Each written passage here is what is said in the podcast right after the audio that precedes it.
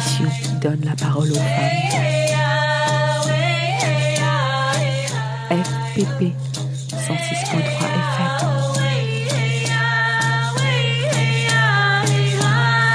Bienvenue dans Les Femmes ont de la voix, l'émission qui donne la parole aux femmes. Aujourd'hui, nous sommes à Bobigny et nous avons fait une balade, une balade sur les luttes sociales et environnementales en compagnie d'Anouk. Donc moi je suis, euh, enfin, mon métier c'est donc guide conférencière et je fais en particulier des balades, euh, enfin ce qu'on appelle des balades urbaines euh, sur le territoire des villes de Seine-Saint-Denis.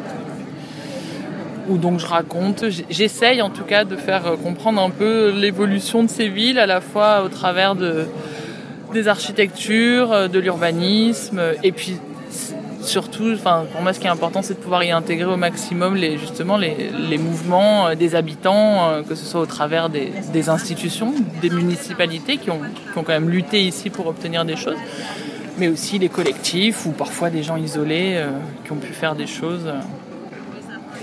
Tu fais partie d'une association qui promeut ce genre de visite guidée ou tu es indépendante?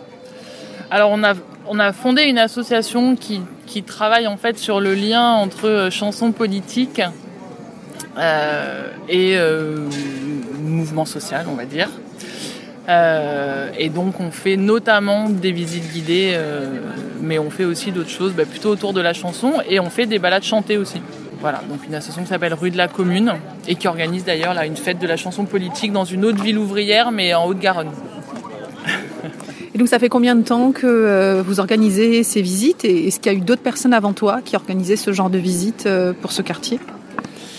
Euh, alors nous, on crée des balades urbaines comme ça depuis euh, 2021. En fait, depuis ce qui nous a lancé, c'est les 150 ans de la Commune de Paris. C'est l'anniversaire de la Commune de Paris, où on a créé à l'époque à la fois un spectacle sur les blanchisseuses pendant la Commune de Paris, un spectacle chanté, qui a donné lieu à une balade qu'on fait toujours sur les communardes dans Paris, et aussi des balades sur les souvenirs de la Commune de Paris dans les villes de banlieue parisienne, où là, euh, c'était assez marrant de constater qu'en fait, on pouvait recomposer l'histoire de certains quartiers à partir des nominations qui avaient été données, donc de noms de communards, parfois de communardes, mais un peu moins.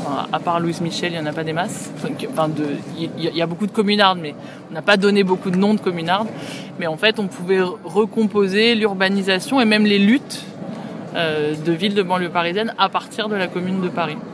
Donc toi, tu as une formation de guide conférencière donc à l'université. C'est plutôt une formation euh, généraliste, mais en général qui est plutôt du côté histoire de l'art, patrimoine, euh, mmh. voilà, patrimoine qui est très valorisé en France. Qu'est-ce qui t'a orienté euh, vers ce type de balade? Alors moi, j'ai travaillé pour le mémorial de la Shoah, donc j'ai d'abord fait des, des visites guidées d'histoire. Donc je suis entrée dans ce métier par là. Et ensuite, euh, donc je trouve que c'est un métier assez, enfin c'est un métier assez passionnant. Mais je me voyais pas moi faire ensuite euh, juste des balades en musée ou ce genre de choses. Et donc euh, voilà, j'avais envie de transmettre plutôt l'histoire sociale euh, des villes, enfin des territoires, des habitants. Moi, je suis originaire de la Seine-Saint-Denis, donc c'était une entrée euh, plus facile parce que je connaissais déjà un peu des lieux, des histoires, etc. Euh, et puis que par ma famille, j'ai hérité, de, enfin qui étaient eux-mêmes des militants du 93, j'ai hérité en fait d'archives comme ça. Voilà, mais le, enfin d'ailleurs j'en fais déjà un peu ailleurs. L'idée c'est d'ouvrir progressivement euh, tout ça. La balade urbaine de façon générale, ça se développe quand même. Après plutôt sur des trucs architecturaux en fait, c'est-à-dire une espèce de, parallèle de l'histoire de l'art classique mais la balade d'histoire sociale, euh, je trouve que ça permet une appréhension des villes euh, un peu différente et qui, en plus ici et enfin ici donc en Seine-Saint-Denis est, est, assez nécessaire parce qu'il y a un empilement de périodes historiques, de populations qui se succèdent, qui cohabitent, etc qui fait qu'on a, a, tous une appréhension qui est, au, territoire qui est, qui est compliquée. C'est-à-dire qu'en fait, on ne sait pas pourquoi les, pourquoi les choses sont là, qu'est-ce qui s'est passé avant, pourquoi c'est dégradé là, pourquoi ça n'est pas là, pourquoi il y a une installation là et pas ici, pourquoi il reste encore des friches. Enfin voilà, il y a, il y a tout un tas de choses qui rendent assez compliqué l'appréhension de ce territoire. Et, moi, je trouve que c'est important. Euh, pour construire aussi aujourd'hui les luttes, l'évolution des territoires, de comprendre ce qui s'est passé avant, quoi, d'où d'où on vient, euh, qui nous a précédés, pourquoi des choix ont été faits, euh, qu'on peut juger bon ou pas.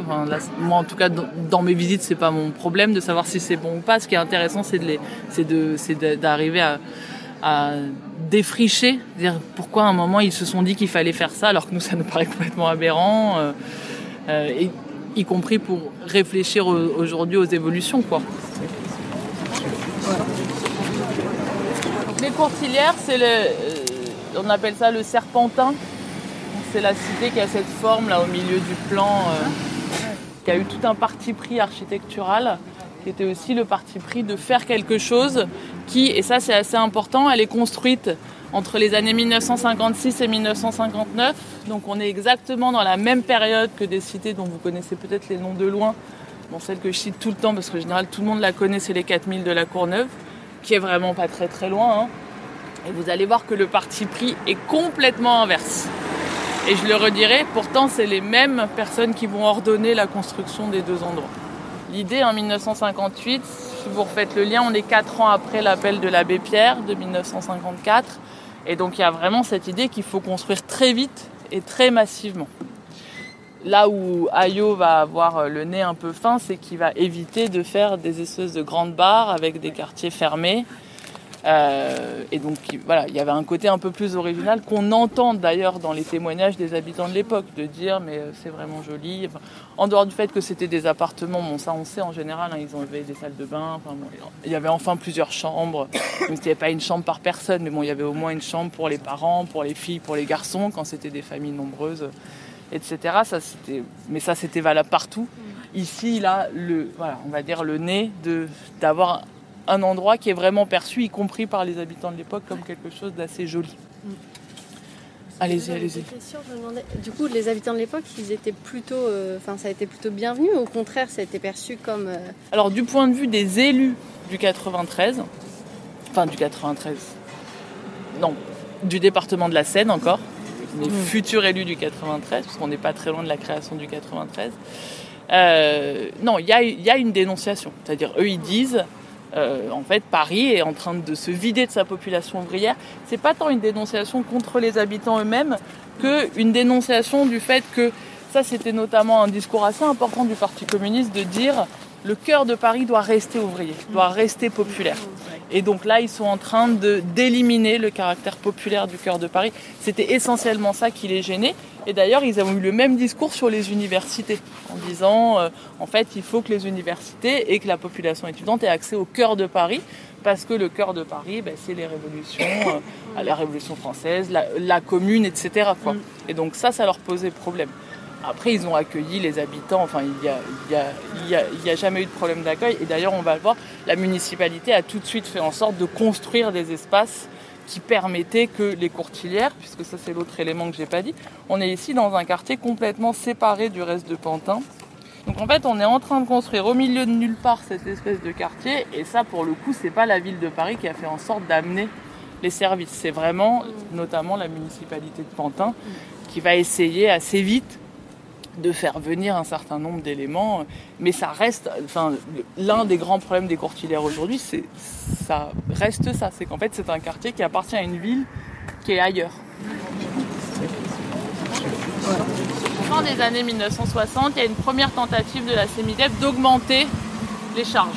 Vous avez ensuite une deuxième mobilisation, 1978, avec notamment la fondation dynamicale des locataires autour de la CNL, de la Confédération nationale du logement, là, vous avez carrément une grève des loyers et des charges. Et une partie des habitants des courtilières vont être traînés en procès.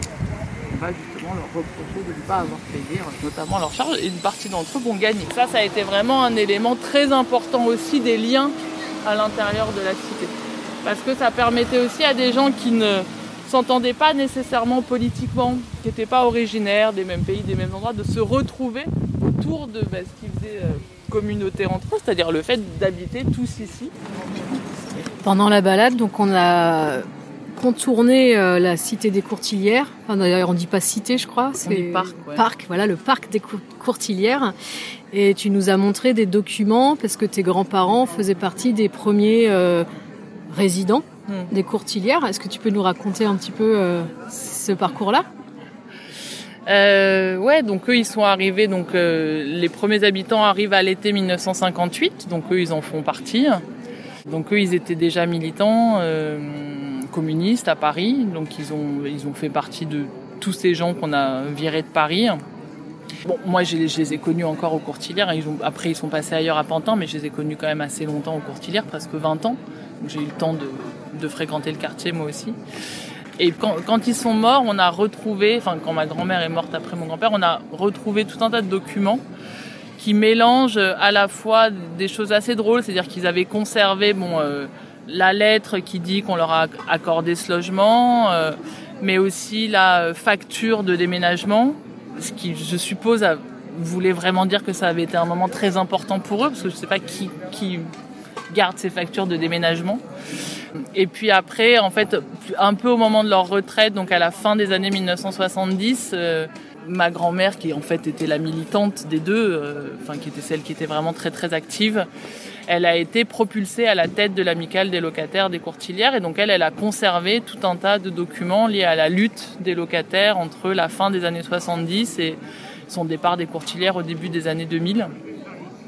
Euh, sachant qu'elle, elle a par ailleurs à l'époque été interviewée. Euh, donc en fait, il y a, aussi d'autres documents d'archives qui sont pas les nôtres, mais qu'on trouve en fait dans les archives départementales, municipales, euh, où elle où elle explique un peu sur les charges, sur les loyers, sur l'état des bâtiments, sur la vie du quartier. Voilà, elle, elle raconte un peu tout ça, soit par interview, soit soit par les documents qu'elle a gardés elle-même, quoi. Bon, et, et c'est vrai que moi, en tant, en tant que guide, c'est des, des, documents que, que d'habitude je trouve en, en archives ou en interviewant des gens, parce que je fais, je fais aussi pas mal ça, interviewer des gens, euh, moi, qui me prêtent parfois des documents que je photocopie, etc.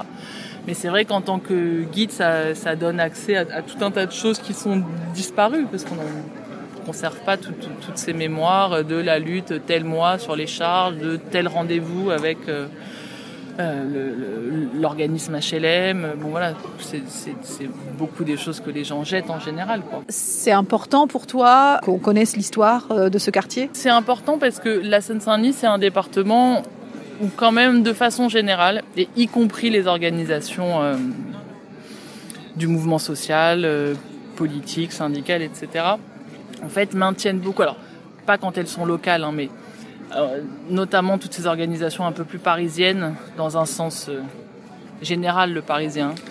Euh, on conserve beaucoup en fait un, un lien colonial au département.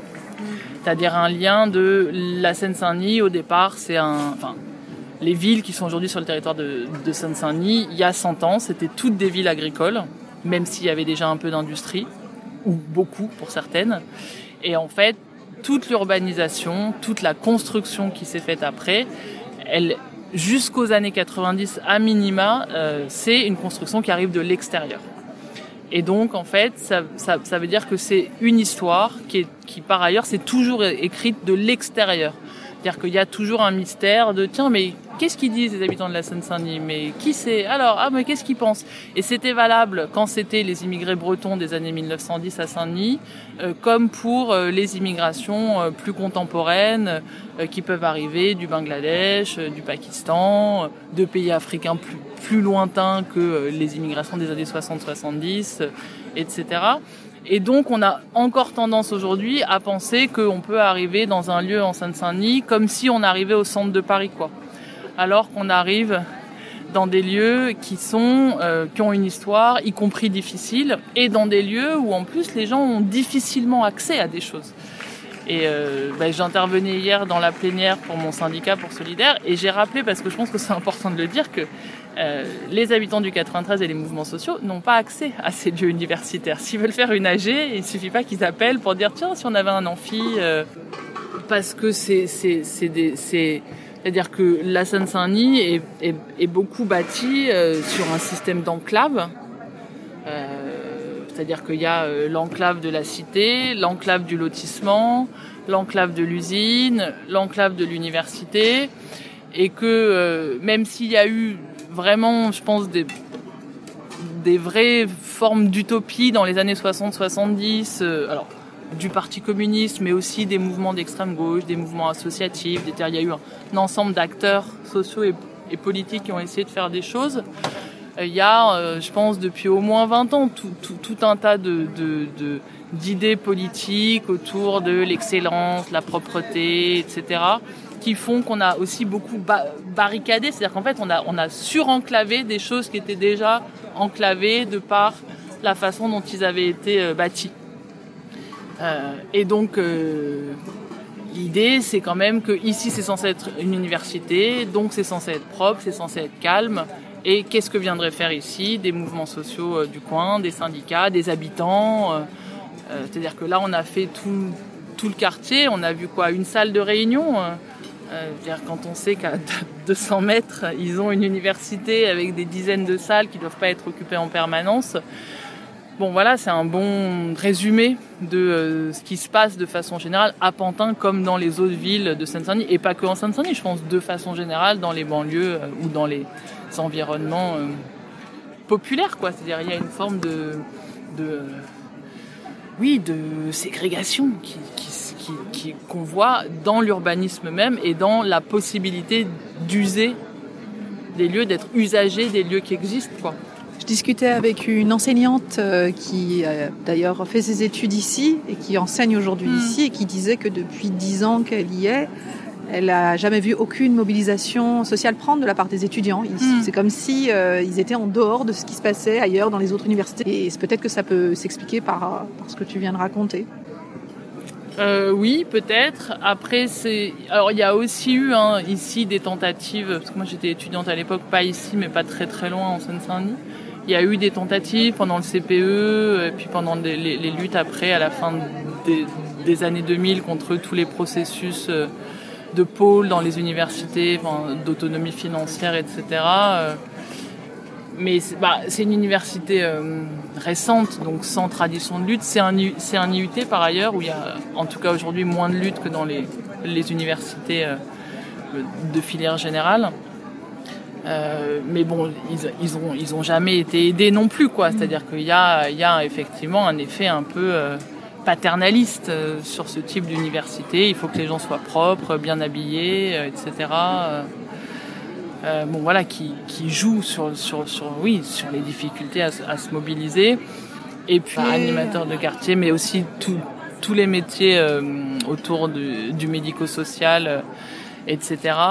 Euh, parce qu'on estime, et ça ça fait déjà des années, ça a été même des, des, politiques d'État de dire que c'était plutôt les gens issus à la fois euh, des Antilles, des anciennes colonies qui devaient s'orienter vers ces filières-là, mais on l'a aussi avec tout ce qui est BTS de gestion, bon, tous ces trucs-là. Euh, voilà, et ça, ça c'est un, phénomène qu'on observe effectivement sur, sur un phénomène d'État en fait, hein, de, de, voilà, d'orienter. alors, sans le dire de plus en plus. Euh, que... Voilà, après, je sais pas, enfin, il pourrait quand même y avoir des, mobilisations, donc ça se joue sur autre chose qui, est probablement lié, à, mon avis quand même, à l'isolement du site euh, et à, une, discipline qui doit être imposée, euh, qui n'existe pas ailleurs et qui n'est pas favorisée par le fait que c'est un site récent. C'est-à-dire qu'il n'y a pas une histoire de lutte qui fait qu'il y a des gens qui se diraient tiens, en 1968, ici, il s'est passé quelque chose, etc.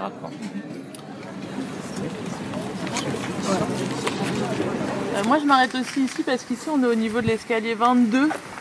Et dans les témoignages, il y a un très beau livre qui a été fait sur les courtilières par, euh, il y a assez longtemps euh, par les archivistes de la ville de Pantin. Dedans, il y a un témoignage assez marrant d'un homme qui s'appelait Ludovic Binet qui vivait au 22 et qui raconte les 68 vu des fenêtres des courtilières. Mais il explique que les CRS venaient justement jusqu'à l'entrée de la cité et qu'il a vu pour la première fois sa mère jeter des pots de fleurs par la fenêtre sur les CRS qui venaient du coup chercher hein, des gens qui étaient grévistes et manifestants. J'ai parlé des femmes il y a cinq minutes, mais euh, une grosse partie des gens, ils travaillent dans les usines alentours. Et euh, dans ces usines, on est vraiment sur des taux de grévistes extrêmement massifs. Hein.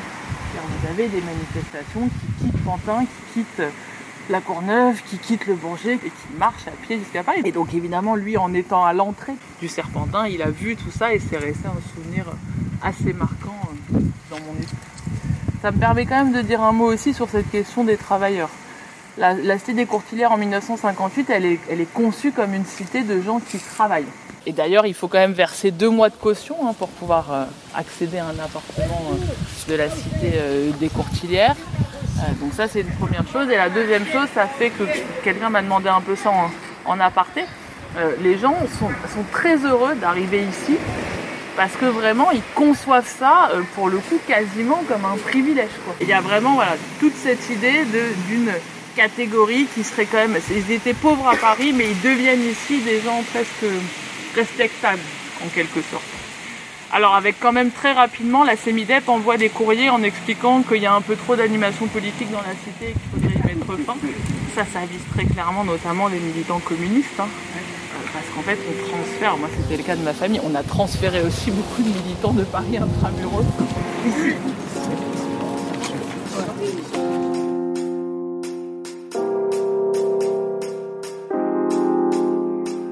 Ici c'est Paris, la fête c'est par ici. On siffle, on rigole du départ des puissants. Paris est en fête, Versailles stupéfaite, que nous manque rien. Prenions en main nos destins, que nous manque rien. Prenions en main nos destins.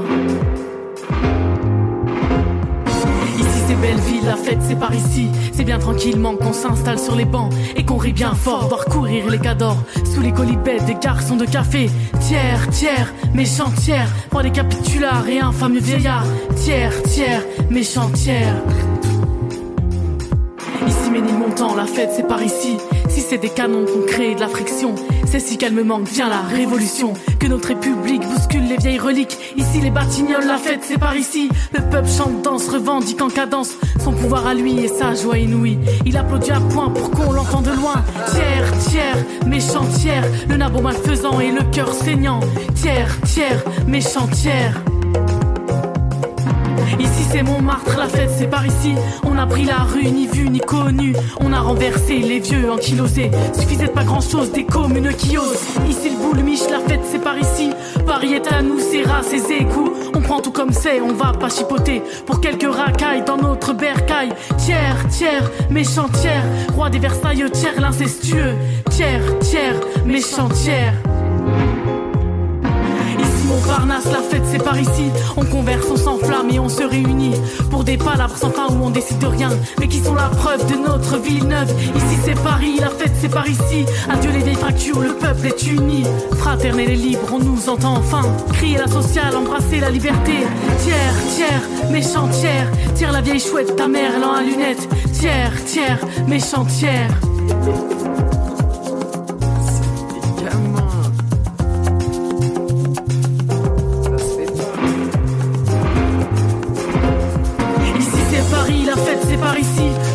Marseille, la liberté se réclame. Mon père au Creusot m'écrit avec ses larmes. Et Lyon et Toulouse et Narbonne, les peuples communards s'enflamment. Les peuples communards s'enflamment. Ici c'est Paris, ici c'est Marseille, ici c'est Lyon. Ici le Creusot, ici c'est Toulouse, ici c'est Narbonne. Ici c'est Paris, ici c'est Marseille, ici c'est Lyon. Le Creusot, ici c'est Toulouse, ici c'est Narbonne.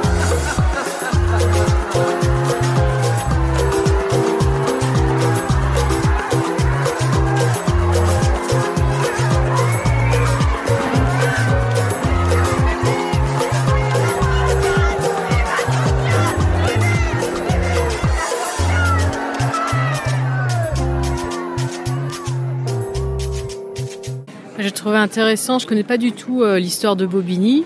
En plus, euh, j'ai grandi à Paris. Euh, tout ce que tu racontais, est-ce que ça rejoint beaucoup cette notion de ségrégation et d'enclave, de, petits territoires comme ça, qui est que sur le, territoire de Bobigny, en fait, il y a beaucoup d'enclaves de propriétés parisiennes et qu'il y a une sorte de mainmise sur le territoire ou sur l'organisation du territoire par la ville de Paris et les politiques parisiennes. Et ça, c'est quelque chose qu'on retrouve euh, dans d'autres banlieues. Bah, c'est quelque chose qu'on retrouve à minima sur tout l'ancien territoire du département de la Seine. Donc en gros, il faut tracer un trait à peu près au milieu des départements qui entourent Paris, quoi. Donc euh, le 92, le 93 et le 94. Euh, parce qu'en fait, c'est un reste du fait que c'était des territoires qui appartenaient au département de la Seine. Euh, et en fait, quand on a créé les départements de la petite couronne, donc en 1964, juste après l'indépendance de l'Algérie, puisque 92, 93, 94 étaient des départements dans la colonie euh, en Algérie. Et donc à l'indépendance, euh, ils ont décidé du coup d'agrandir euh, ce qu'on appelle aujourd'hui le Grand Paris et de créer des départements. Et donc c'est intéressant du coup que le 93, qui était euh, le département constantinois, donc à l'est d'Alger, devienne aujourd'hui euh, un département avec euh, beaucoup de descendants algériens notamment. Et donc, euh, en fait, les, les, les, municipalités de ces nouveaux départements et les départements d'ailleurs, enfin les conseils euh, généraux à l'époque, n'ont pas récupéré automatiquement les diverses voilà enclaves, lieux. Et en fait, Paris a effectivement, donc cette fois la, la ville, la ville département de Paris, a effectivement conservé un certain nombre d'endroits qu'elle qu'elle qu'elle n'a pas cédés euh, et qu'elle a continué à administrer via alors euh, tout un tas de trucs. Hein, C'est-à-dire c'est pas Paris en soi qui administre, c'est en fait elle est majoritaire dans telle euh, société d'économie mixte, dans telle agence machin, dans telle voilà. Et donc elle a effectivement continué à administrer. Elle administre toujours d'ailleurs une, une, partie de choses. Il y a des choses qui depuis ont été rétrocédées, souvent en lien avec des luttes d'habitants d'ailleurs ou, ou des municipalités mais elle a, absolument pas tout cédé parce que Paris n'a aucun intérêt en fait à, céder. Il y a évidemment de, plus en plus il y a un problème de place dans Paris. Donc s'ils se mettent à céder tout ce qu'ils ont aux, alentours, ça pose forcément un, un, nombre de problèmes. Et le plus choquant, alors on l'a pas ici, mais ce qui est le plus choquant, mais ça c'est à la fois Paris et l'État, c'est la façon dont les autoroutes traversent les territoires de banlieue et notamment le territoire de la Seine-Saint-Denis. Donc ça c'est plutôt notamment la Courneuve, Saint-Denis qui ont été très fortement impactés par ça. Mais la Courneuve, moi j'ai aussi une balade à la Courneuve où j'explique assez longuement. Donc il y a déjà deux autoroutes aujourd'hui qui traversent la Courneuve. Il aurait dû en avoir trois. C'est-à-dire qu'en fait, la totalité du territoire de la Courneuve aurait été traversée par des autoroutes qui posent déjà tout un tas de problèmes aujourd'hui en termes d'aménagement urbain, de est-ce que des gens vivent? On a mis aussi beaucoup de temps à construire des murs anti-bruit qui règlent pas tous les problèmes, mais bon, c'est déjà ça, on va dire, c'est déjà mieux que. Bon, et ça, c'est un, oui, oui, c'est un grand classique. C'est aussi intéressant dans les vieux documents du parc des Courtilières, les documents officiels de l'organisme qui gérait les Courtilières, de, de voir qu'ils, en fait, ils disent aux habitants, vous arrivez dans un lieu où tout a été construit, il n'y avait rien avant. Ça, c'est pas vrai. Alors oui, c'était pas des grandes villes urbaines, mais il y avait des champs, donc il y avait des travailleurs, il y avait des gens qui vivaient. D'ailleurs, le département de la Seine-Saint-Denis reste aujourd'hui le département le plus pavillonnaire d'Île-de-France, euh, euh, parce qu'en fait, il y a tout un passé, euh, voilà, de de paysans, euh, de, de, bon, et aussi d'immigration via des espèces de, de micro bidonvilles, etc. Mais c'est c'est un peu la politique de la découverte des Amériques. Il n'y avait rien avant. C'est un peu ça. oui, oui, c'est ça. C'est un peu ça, ouais. Mais c'est intéressant aussi ce que tu parlais. Tu parlais des autoroutes. C'est un peu comme les périphes. Dès sa construction, il y a eu la volonté, tout ce qui était à l'ouest de Paris, de le couvrir quasiment tout de suite alors que euh, à l'est de Paris, euh, on est encore avec euh, des périphes à ciel ouvert. Alors petit à petit, hein, il y a eu Porte d'Iléla qui a été couvert. Là, ils sont en train de travailler sur celui de Porte de Montreuil, mais c'est compliqué. Mais voilà, on est, je sais pas combien de décennies après, et c'est la même chose. Les usines, en général, se construisent en fonction du vent, et donc on fait attention à ce que les usines soit du côté des quartiers pauvres pour que justement la pollution ne puisse pas venir du côté des quartiers riches. Et en fait, ça, on le retrouve pas qu'à Paris, on le retrouve dans, dans plein de villes du monde. Hein, mais euh... Est-ce que c'est ce qui permet aussi, là, puisqu'on est euh, à la, la, veille, entre guillemets, des, des JO, est-ce que ça, tout ce système d'enclave et de, de, de, de mainmise, notamment par la ville de Paris, permet euh, bah, le, développement et puis la réquisition de, bâtiments ou de, territoires euh, plus facilement ou ça il n'y a pas vraiment de lien? Euh, sur les JO, alors moi à ma connaissance pour le coup il n'y a pas eu d'imposition de Paris sur les sites. Je pense que là pour le coup il y a une, euh, oui une forme de, collaboration en fait, notamment du conseil départemental sur, sur la construction de sites parce qu'on estime, euh, ce qui est pas faux par ailleurs, hein, qu'il faudrait qu'il faut des piscines. Enfin voilà, il y a, le fait est que le 93 est sous-doté sur un certain nombre d'équipements. Bon, après, euh, la question c'est où on les construit, comment, est-ce que les gens y auront accès? Enfin, si on prend l'entretien après. L'entretien après, mais si on prend le cas du Stade de France, qui est une très belle architecture par ailleurs, l'accès des habitants du 93 au Stade de France est assez obscur. Donc donc voilà, donc euh, mais par exemple le Stade de France euh, c'est c'est une histoire intéressante parce qu'il y a y a d'abord un refus de la municipalité de Saint-Denis et puis finalement la municipalité de Saint-Denis donc en fait c'est sur des, des anciennes usines de gaz qui étaient des friches monumentales dont on savait pas trop quoi faire par ailleurs. La municipalité de Saint-Denis va dire bah euh, on accepte la construction du stade mais par contre il va falloir couvrir l'autoroute 1 qui en fait cassait un, un quartier entier de Saint-Denis. Et donc, ils vont effectivement euh, négocier toute la couverture de l'autoroute A1 entre la porte de la Chapelle et la porte de Paris, qui est donc l'entrée du centre-ville de Saint-Denis. Donc aujourd'hui, on voit plus l'autoroute A1 sur cette portion. Il y a tout un quartier qui est né euh, dessus. Donc il y a eu un voilà. en fait, ils ont ils ont tordu la main à l'État. Ah, c'est des rapports de force. Ça a été des rapports de force. Là, sur les JO 2024, il y a justement des associations qui ont dit, bah, s'ils ont besoin de la Seine-Saint-Denis, ce serait bien. On a besoin de ça, ça, ça, ça, ça, ça. Euh, bon, à ma connaissance, ça n'a pas été fait. C'est à, vérifier. Moi, je suis pas au courant de tout, mais il n'y a pas. Et notamment, il y avait cette demande de couvrir la suite de l'autoroute 1 en disant, ben, on a couvert une partie, ce serait bien de, de poursuivre la couverture. Euh, euh voilà, mais mais mais c'est bon. Là, c'est pas directement lié à Paris, quoi. C'est lié, à, à mon avis, plutôt à ces logiques pour le coup de nettoyage, d'excellence. C'est-à-dire là, on est à une étape où les Parisiens au sens euh, ou plutôt les classes moyennes, ont commencé à sortir de Paris. Et donc elles ont envie aussi de lieux euh, qu'elles estiment euh, voilà, un peu plus beaux. Enfin bon, je sais pas exactement comment elles les, définiraient eux-mêmes, mais un peu plus voilà, d'un standing un peu meilleur. quoi. Euh, et les JO, c'est présenté comme étant quelque chose qui va amener ça, qui va amener un standing euh, un peu meilleur. Et le fait est que les classes moyennes, elles ont sûrement les moyens d'aller dans des salles d'escalade euh, hors de prix. Pour l'instant, la, majorité de la population du 93, c'est pas son cas. Donc, c'est ça aussi que ça pose comme, comme, problème.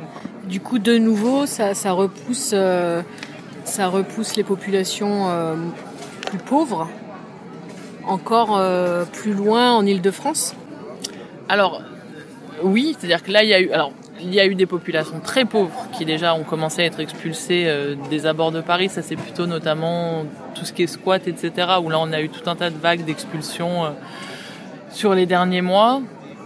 Après, sur la sur l'enjeu des populations qui sont logées, c'est ça, ça, accélère en partie ou ça fait obtenir des moyens plutôt sur le fait que, que la logique aujourd'hui c'est plutôt la destruction des grands ensembles qui étaient essentiellement du logement HLM. Et en fait, on passe plutôt sur des trucs, donc il y a moins d'appartements sur, sur les mêmes euh, espaces, sur les mêmes surfaces, euh, avec une partie d'accession à la propriété on est quand même sur des taux HLM assez hauts, hein, mais il y a aussi toute une modification de la politique HLM pour que ce soit des gens un peu plus aisés qui accèdent que, ce qu'on était là actuellement. Donc on est sur un processus plus long et les JO font partie, on va dire, du processus général, mais c'est quand même un processus plus long euh, et plus parce que bon, on, peut continuer à expulser, mais il n'y a pas non plus tant de place que ça euh, loin de Paris. Donc à mon voilà, je pense qu'il y, a un processus qui est un espèce de mix des deux. Et puis il y a aussi des gros échecs. Moi ça, ça me fait toujours rire. Moi j'habite à Aubervilliers maintenant. Euh, tous les gens qui achètent de classe moyenne et puis qui au bout de deux ans euh, s'en vont parce que parce que voilà, c'est-à-dire que je pense qu'ils arrivent aussi sur un truc un peu exotique, mais en fait c'est pas des villes exotiques. je veux dire c'est pas euh, on n'est pas sur une plage de Tahiti quoi. Je veux dire c'est il y a effectivement tout un milieu qui qui fonctionne et qui a un milieu qui, qui, est assez dur, pas parce que les gens sont durs, mais parce que la vie ici, de par les transports, de par l'accès au commerce, de par l'état des écoles, bah oui, elle est, enfin, il faut s'accrocher, quoi. C'est pas euh, de par effectivement toute une pauvreté qui est là et qu'on n'arrive pas du tout à, à résorber. Euh, Bon, et ça, c'est l'enjeu pour moi, c'est plutôt d'arriver à s'organiser parce que je pense qu'avant qu'ils arrivent à faire disparaître tout ça, il y a encore un certain nombre d'années, quoi. Donc il, faudrait que nous, on trouve des moyens d'empêcher de, de, ça parce qu'il n'y a, pas de raison que les gens qui ont grandi là, qui ont vécu là et qui souhaitent y rester soient expulsés plus loin. J'avais un ami qui vivait dans la cité Gagarine, qui a grandi, mais à, à Romainville. Et euh, donc toutes les tours, euh, enfin voilà, il y a une réhabilitation, euh, ils ont fait péter les tours, etc. pour construire des immeubles plus agréables, plus modernes. Mais ensuite, au niveau du relogement, les seules propositions étaient mais très très très loin. Et effectivement, quand tu as eu l'habitude d'être assez proche de Paris, que d'avoir une vie de quartier également, et qu'on te propose quelque chose à un quart d'heure en bus vers un RER, etc., bah, tu refuses. Et là, après, quand tu te retrouves dans le parc privé, ça commence à être très très compliqué. Oui, et puis je pense c'est c'est aussi pour ça que dans mes visites, j'essaye au maximum de parler des habitants. C'est parce que on, on, conçoit aussi beaucoup les habitants des quartiers populaires comme des espèces de des gens qui n'ont pas d'âme en quelque sorte, au sens où dire que c'est pas, c'est-à-dire il y a un quartier où on a grandi, même une ville ou une zone. C'est-à-dire que passer, euh, moi j'ai grandi à Pierrefitte, passer de Pierrefitte à Saint-Denis ou de Pierrefitte à Sarcelles, ou bon, il y a, une zone qu'on identifie, qu'on connaît. Mais ce qui est, important, c'est qu'en fait, on a surtout des réseaux de, sociabilité. Et qu'en fait, quand on expulse comme ça les gens, en plus de façon très diversifiée, en fait, ils, ils perdent aussi tout un réseau de sociabilité qui est existant et qui a un vrai impact, c'est-à-dire des gens qui ont des gamins qui d'un coup se retrouvent 30 bornes plus loin, c'est-à-dire qu'avant ils avaient tout un réseau de gens avec qui ils pouvaient faire garder leurs enfants, etc. Une fois qu'on a perdu ça, la vie elle est complètement modifiée quoi. Si on n'a plus ses amis pour aller boire un café, si on n'a plus les gens avec qui on joue au foot le week-end, si c'était, ça change complètement les choses. Et, et c'est vrai qu'on a souvent dans les dans les discours institutionnels, on voit bien qu'ils n'ont pas conscience que les gens ont une vie collective et que cette vie collective, elle est, elle, elle s'effectue sur un périmètre qui est un périmètre d'accès et que si on vivait à Saint-Denis et qu'on est expulsé à Aulnay-sous-Bois ou voire plus loin, ben en fait refaire le parcours pour avoir sa vie sociale, c'est impossible parce que les euh, transports euh, ne fonctionnent pas comme ça, etc. Du coup, on arrive là à l'autre bout cette fois du quartier. Vous voyez, on est à l'entrée de, enfin, l'entrée de Bobigny. C'est pas tout à fait vrai parce que derrière c'est le cimetière de Pantin, mais bon bref, on est à l'entrée de Bobigny et vous avez l'autre école, enfin l'autre école maternelle. Alors qu'il y a un nom assez original, Jacqueline Quatremer. Je sais pas si c'est déjà ont déjà vu euh, Jacqueline Quatremer. Hein, elle, a plusieurs maternelles en Seine-Saint-Denis parce qu'en fait c'est une résistante euh, de Noisy-le-Sec qui a fait partie d'un convoi qui est parti en fait quasiment d'ici, du fort de Romainville, euh, de femmes résistantes. Alors il est, il est, notamment connu ce convoi parce que dedans il y avait Daniel Casanova et Marie-Claude Vaillant-Couturier de résistantes importantes. Et donc Jacqueline Quatremer, elle a eu le droit comme ça, notamment en Seine-Saint-Denis, à plusieurs euh, nominations. Et juste quelques mots sur ce cimetière de Pantin. Vous en voyez le long mur. Hein. Cimetière de Pantin, ça a été pour le coup vraiment la première lutte des Pantinois euh, bah, contre cette volonté de Paris de venir s'imposer sur le territoire de Pantin.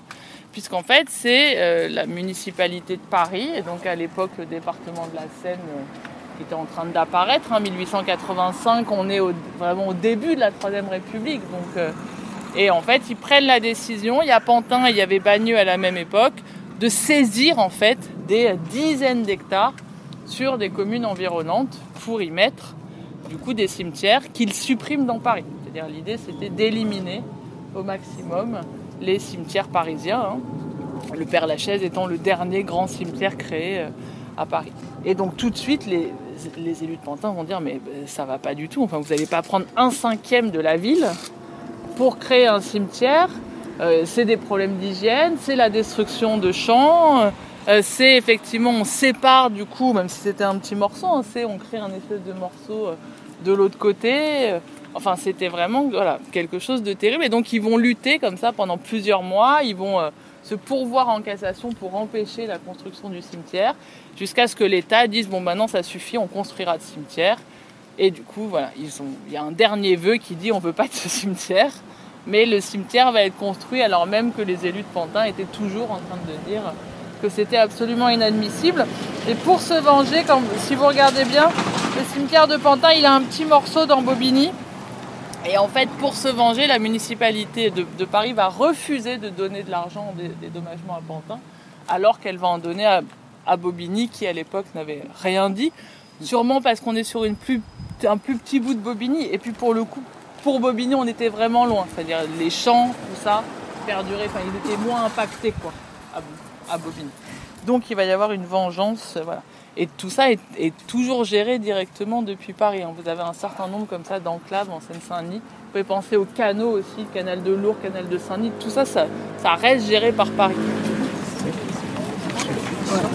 À partir du bâtiment noir, là, qui est un tout nouveau centre de santé, euh, etc. En fait, là, vous êtes officiellement au Verviers. Euh, ces jardins ouvriers, ils sont apparus. En fait, juste derrière, vous avez euh, qui reste fort d'Aubervilliers qui a été créé dans les années 1840. Ça, C'est ces fameuses créations euh, de ce cher Adolphe Thiers. Vous savez, pour, protéger Paris. Donc le fort d'Aubervilliers faisait partie des lieux de protection de Paris. Euh, et en fait, dès le début du XXe siècle, vous avez l'installation ici de jardins ouvriers. En fait, il y avait beaucoup de champs et puis à côté, voilà, tout un tas de micro-parcelles qui étaient tenues par les gens. En 1925, vous avez la création d'une première association des jardins ouvriers d'Aubervilliers-Pantin, ça s'appelle tout de suite comme ça, mais qui était plutôt une association euh, hygiéniste. C'est-à-dire l'idée c'était, c'est bien si les ouvriers font des jardins, comme ça ils vont pas boire, et puis ils profitent de l'air pur, et puis ils travaillent même en dehors du travail, etc. Ça amène en 1935 à la création d'une autre association qui s'appelait cette fois la Société des Jardins des Vertus de Vervilles-Pantin, parce qu'on est sur l'ancienne plaine des Vertus, qui est donc le nom de cette grande plaine agricole. Et c'est une association qui va volontairement, en contre-pied politique à l'autre, installer son siège dans un bar.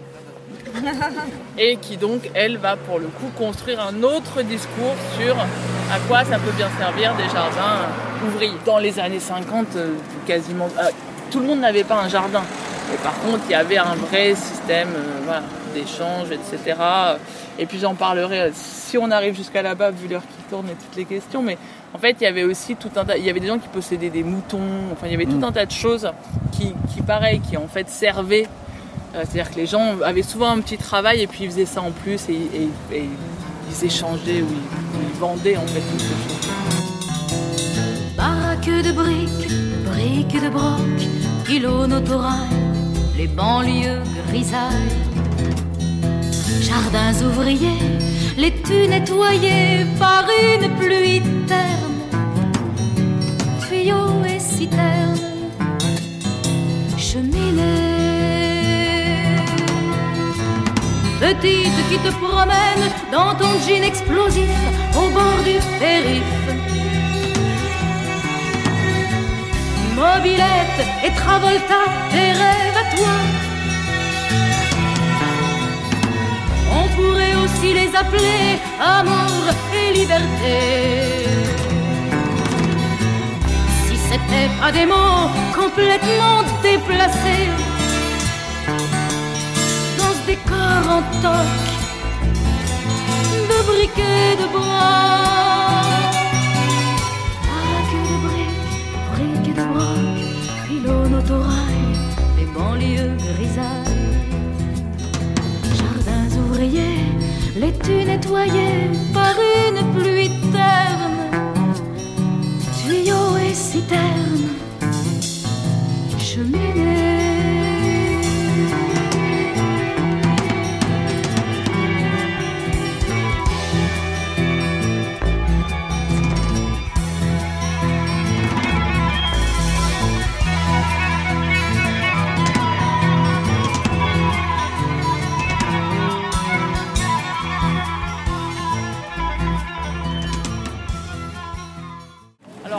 va passer devant, il n'y avait pas d'église hein, quand le quartier apparaît, donc il n'y a pas de haute église si vous regardez autour de vous. Euh, mais on avait évidemment cette guerre entre la taille des églises et la taille des mairies. Et en fait, ces grosses usines qui vont s'installer, elles sont aussi montées en hauteur pour s'imposer face à l'église, face aux mairies, etc. Et d'où aussi cette immense tour qui en plus donnait l'heure à la totalité du quartier qui est autour de vous. Et donc elle a notamment été réhabilitée avec toute la partie horloge qui a été estimée assez importante et c'est vrai qu'on la voit En fait, on a eu tout un développement. Là, vous avez donc toujours le stade de la mode qui appartient à Bobigny et derrière tout un parc, enfin tout un parc des sports interdépartemental. Et en fait, c'est des endroits importants parce que ça, ça va être une grande demande en fait. Il y avait aussi cet enjeu-là parce qu'en lien avec l'église qu'on a vu juste avant, il y avait aussi tout un travail des patronages catholiques pour attirer le monde ouvrier par le sport. Et notamment tout un tas de jeunes garçons qui entraient dans le travail des 12-13 ans et qui pouvaient faire un peu de sport via l'église, euh, etc. Et donc il y a eu tout un enjeu du mouvement ouvrier d'avoir un contre-mouvement sportif, un sport populaire, et donc vraiment d'arriver à développer le maximum d'espaces sportifs, même si la Seine-Saint-Denis reste aujourd'hui, paradoxalement et malgré ses affaires de JO, le département le moins bien doté en équipement sportif de France. Oui, oui, oui. Bah C'est-à-dire qu'on a beau produire des grands champions, ça ne, produit pas visiblement d'équipement sportif euh, à la hauteur. Donc moi j'ai commencé à être guide conférencière, j'étais encore en, master de philo et, je travaillais en, master de philo sur les enjeux de transmission. Euh, en fait j'ai travaillé plus spécifiquement sur la question de la réconciliation nationale, notamment au, travers des exemples sud-africains, algériens, etc.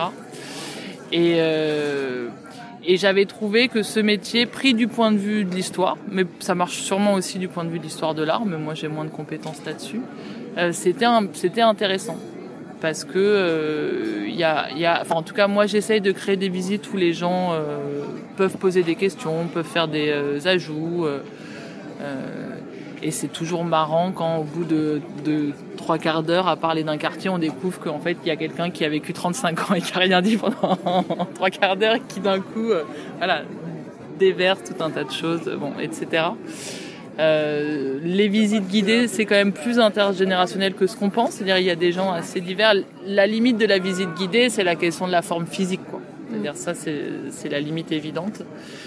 Mais sinon, euh, il y a, y a, le fait d'être debout, de se déplacer dans l'espace, des espaces que les gens connaissent pas en général, ça crée un espèce de rapport d'égalité entre les gens qui est assez marrant, qui est assez intéressant. Euh, euh, et puis, euh, moi, je fais, je fais, j'évite au maximum les visites aussi, parce que ça se fait beaucoup les visites où maintenant les gens ont des petites oreillettes.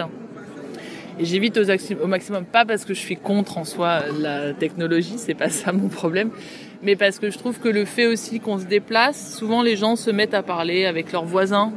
Ils ont des blancs, ils ont des absences, un truc leur vient. Euh, voilà, c'est-à-dire c'est un, un, un, dispositif qui est, que, ouais, qui est, qui est assez sympathique.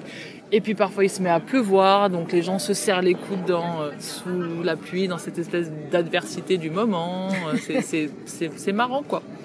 C'est assez drôle. Et il y a aussi des interactions parce qu'il y a des quartiers plus ou moins euh, euh, accueillants, faciles d'accès. Euh, il y a des, interactions qui sont marrantes aussi, quoi. notamment mes, grands amis, c'est les euh, dealers d'une cité de Saint-Ouen qui peuvent pas s'empêcher d'interagir à chaque fois. Oui, c'est comment c'est perçu par les habitants ce genre de visite? Parce qu'effectivement ça peut être très mal pris. Surtout qu'en général la sociologie des participants, c'est plutôt une sociologie plutôt classe moyenne, de personnes euh, qui ont fait des études universitaires. Moi, j'ai jamais eu de, voilà, jamais eu de problème. Donc, ce que je disais sur les dealers à Saint-Ouen, il peut y avoir des interactions parfois un peu, bon voilà, c'est-à-dire de gens plus ou moins qui disent mais qu'est-ce que vous faites là? Mais là, c'est notre commerce, allez ailleurs. Mais globalement, les, les gens sont, sont, sont oui, enfin, soit s'en fichent, parce qu'il y a aussi des euh, quartiers où il y a une telle densité de population, ce qui n'est pas le cas au, Courtilière, où en fait ça passe globalement inaperçu. Soit s'intègrent, ça ça arrive, des gens qui arrivent, qui s'intègrent, qui écoutent des choses du coup sur euh, l'histoire du quartier. Euh. Alors d'habitude il y a aussi beaucoup d'habitants en fait, parce que c'est quand même, moi je passe quand même beaucoup par les municipalités, par les offices de tourisme, donc il y a, il y a aussi, voilà, soit, soit des nouveaux habitants, soit des habitants du quartier en soi. Euh, donc ça, ça, voilà, ça, ça existe aussi. Euh, c'est, Des fois, tu interviens pour les gens du quartier via. Euh... Oh bah c'est même, oui, c'est même presque 50 à 60 en fait de mon activité. C'est, des gens des villes, ouais. Ouais, ouais, ouais. ouais. 1930, les musulmans ici, ils étaient, ils étaient pas là, ils étaient à Paris en fait. hein. Mais, mais par contre, je veux dire, tous les, les- enfin, notamment, il faut penser, euh, il y avait par exemple quand même un contingent assez important d'Algériens dans les années 30 à Paris. Ils sont pas à Bobigny. hein. Ça, c'est plus tardif, ce, ce, ce dépla- c'est-à-dire, Les, les Algériens, ils ont fait partie des Parisiens pas aisés qu'on a expulsés de Paris, en fait. Vous avez un certain nombre d'Algériens qui sont aux courtilières dans les années 50, mais c'était des Parisiens. C'est-à-dire, il faut aussi le penser pour le coup en termes de, de classe sociale, c'est-à-dire ils, ils- ils partent avec les pauvres. Je l'ai dit tout à l'heure, mais je le redis, donc c'est un hôpital qui a été créé en même temps, dans la foulée de la création de la grande mosquée de Paris. Euh, et bien avec cette idée qu'il y avait désormais une population euh, musulmane à Paris et qu'il fallait bien euh, qu'elle puisse, elle aussi, alors à la fois pratiquer sa religion et ici être soignée. C'est un hôpital qui, dans un premier temps, sera réservé aux musulmans qui vivent sur le territoire français. Bon, et ça, ça va poser problème. Alors, au début, pas pour des raisons d'islamophobie, même s'il y avait peut-être ça aussi en fond, mais parce qu'il n'y avait pas d'hôpital ici. Donc, on crée une grande mosquée dans Paris. Pourquoi on n'a pas créé l'hôpital dans Paris? Mystère. Et par contre, ici, il n'y avait pas d'hôpital. hein. Jusqu'aux années 1960, les habitants, par exemple, des Courtilières, ils devaient remonter jusqu'à l'hôpital Lariboisière du côté de Gare du Nord. Donc évidemment, les gens de Bobigny comme de Pantin n'ont pas très bien compris euh, la création d'un hôpital au milieu de leur territoire euh, auquel les habitants des villes n'auraient pas accès. Tout ça va s'ouvrir progressivement euh, dans les années 1960, 12 changements de nom, on ne l'appellera, on ne dira plus donc hôpital franco-musulman, même si c'est encore écrit là en français et je suppose, moi je ne lis pas l'arabe en arabe. L'architecture globale hein, a été euh, conservée. Et puis ça en fait un hôpital assez original parce que du coup l'architecture, alors on reprend le même architecte que la Grande Mosquée de Paris, un certain Maurice Mantoux, euh, fait qu'on a aussi la création de tout un espace jardin patio en fait avec un hôpital qui encadre au départ. Alors aujourd'hui on l'a beaucoup agrandi, tout ce qu'on a longé c'était l'hôpital. hein. Il a évidemment été agrandi euh, au fil du temps. Mais donc voilà, on a conservé cette, euh, cette, euh, cette architecture qui est censée rappeler un peu les architectures du Maghreb avec un côté à la fois original et un peu cliché. Il y a une espèce de mix des deux hein, euh, dans la construction euh, de l'hôpital. Ça change dans les années 1960, c'est- ça reste aujourd'hui une propriété parisienne puisque c'est un hôpital donc de la PHP, l'assistance publique hôpitaux de Paris, qui possède comme ça un certain nombre d'hôpitaux en dehors de Paris. Il y en a trois en Seine-Saint-Denis, celui-là, un autre du côté de Verdier, puis euh, du côté de Bondy, pardon, puis un, dernier un peu plus haut du côté d'Aulnay. Euh, c'est dans un second temps qu'on va créer des hôpitaux euh, directement reliés au territoire. Il y en a aujourd'hui à Aulnay, à Montreuil, à Saint-Denis, ce qui n'est pas énorme. hein. La Seine-Saint-Denis, c'est 1 500 000 habitants, donc ça fait quand même pas beaucoup d'hôpitaux en tout. Et puis, il faut bien se le dire, alors c'est valable aussi pour les hôpitaux hors APHP. Pour le coup, ça c'est un hôpital qui a connu énormément de luttes ces dernières années. Euh, avant le Covid, à nouveau pendant le Covid, hein, et puis avec un drame euh, assez récent, puisqu'un chirurgien s'est suicidé dans la salle même euh, d'opération en lien, a priori c'est avéré maintenant, hein, avec des conditions de travail extrêmement dégradées, qui sont ici renforcées par le fait que on a vraiment, c'est-à-dire dans un département où tous les espaces de santé euh, se sont dégradés progressivement, ben on a euh, de fait des travails plus difficiles, euh, une santé qui peut moins bien être suivie, ben ça donne à l'hôpital un cocktail explo- explosif. hein. Voilà. Est-ce qu'il y a d'autres questions? Si on a envie de te faire intervenir, comment on fait pour te contacter? Euh, ben donc c'est possible d'aller donc sur le site de l'association rue de la commune qui est tout simplement www.ruedelacommune.com Euh, et après globalement euh, mes visites en tout cas en Seine-Saint-Denis et donc dans le nord-est parisien comme on dit elles sont sur, un, sur le site du comité départemental du tourisme de Seine-Saint-Denis qui est donc euh, le site qui s'appelle Explore Paris où il y a par ailleurs tout un tas d'autres visites guidées assez passionnante sur tout un tas de choses. voilà, donc c'est aussi possible. Enfin, je pense vraiment que la visite guidée, c'est la, la balade urbaine, c'est quelque chose qui, qui, a un avenir euh, parce que c'est un, c'est, une activité euh, qui, qui vaut le détour, quoi. D'ailleurs, j'allais te demander, est-ce que l'IUT de Bobigny t'a déjà fait intervenir pour euh, faire des visites guidées dans le quartier? Comme tu... Non Bon, ben, on- il va falloir dire alors. Il va falloir organiser ça. Ben, merci beaucoup euh, de nous avoir accordé ce moment. Euh, donc nous, on va continuer à aller explorer d'autres ateliers euh, au sein de cette université d'été des mouvements sociaux. Et à très vite, Anouk. Merci. Merci à vous. Merci Anouk. Voilà.